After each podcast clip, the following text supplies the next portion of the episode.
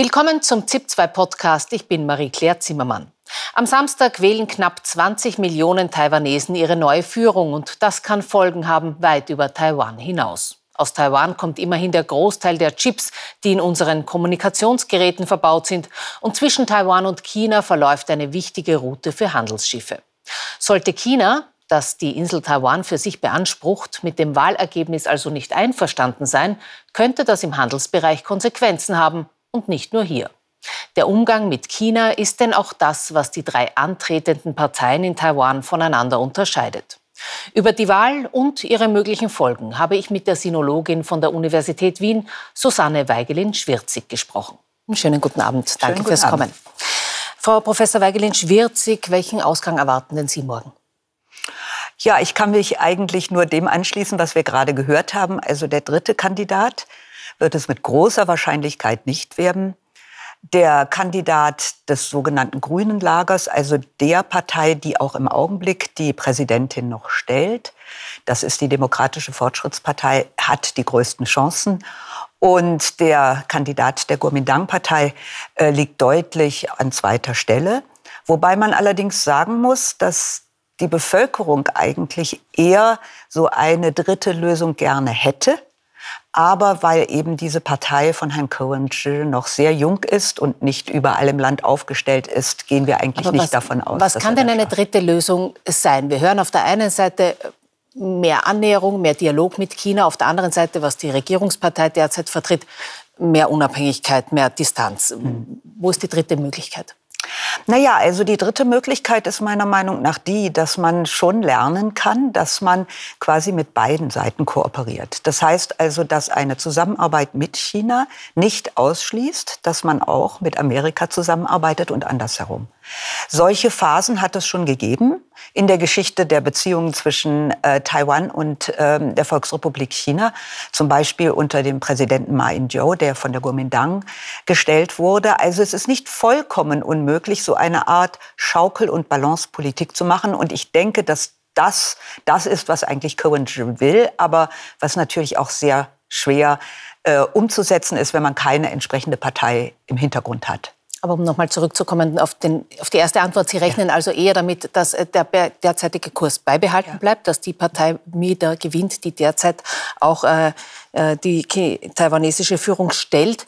Ähm, darauf wird China wahrscheinlich nicht sehr erfreut reagieren, wenn man sich anschaut, die Neuaussprache von Chinas Staatschef Xi Jinping, der sagt, eine Wiedervereinigung sei unvermeidlich. Mhm. Welche Reaktion ist denn da zu erwarten?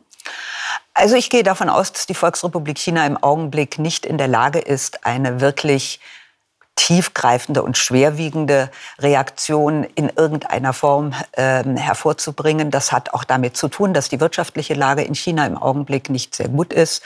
Äh, auch die politische Stabilität innerhalb der Elite der Volksrepublik China ist im Augenblick nicht so, wie man sich das vielleicht als Xi Jinping wünschen würde, wenn man so ein Risiko eingeht, nämlich eventuell sogar äh, Taiwan äh, anzugreifen.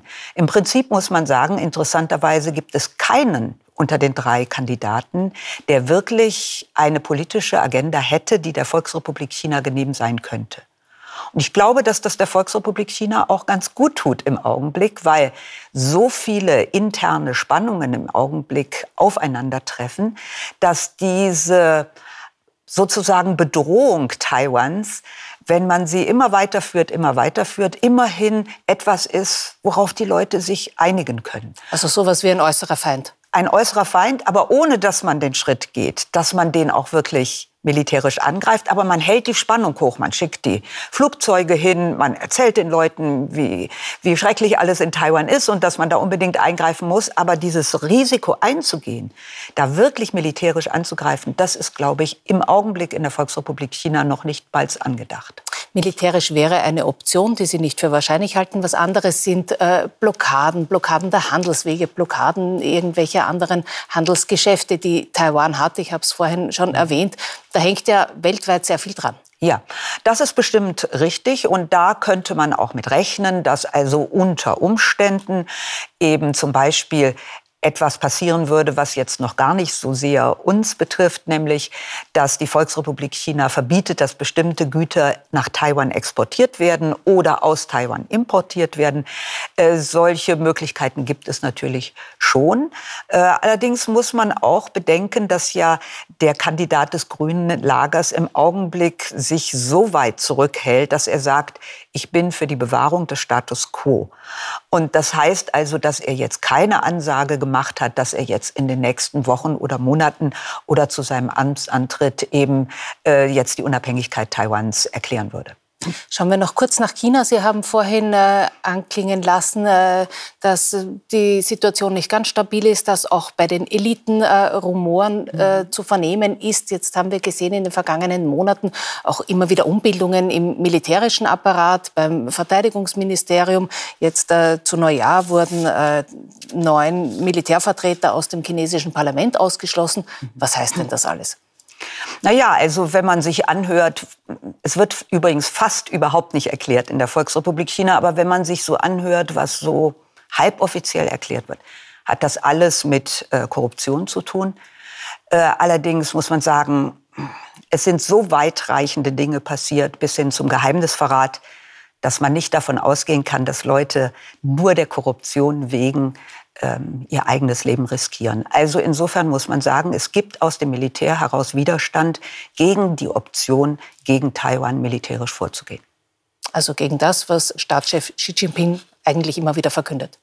Ja, er sagt, man soll es, wenn es geht, ja ganz friedlich lösen aber er lässt sich die Option offen, militärisch vorzugehen. Und ich glaube, dass diese Instabilität in der chinesischen Führung im Augenblick auch deshalb jetzt so zugespitzt ist, weil bestimmte Kreise deutlich machen wollten, dass im Zusammenhang dieser Wahl auf keinen Fall ein militärischer Angriff auf Taiwan geschehen sollte. Frau Professor Weigelin-Schwirzig, danke schön für Ihre Einschätzung. Vielen Dank für das Gespräch.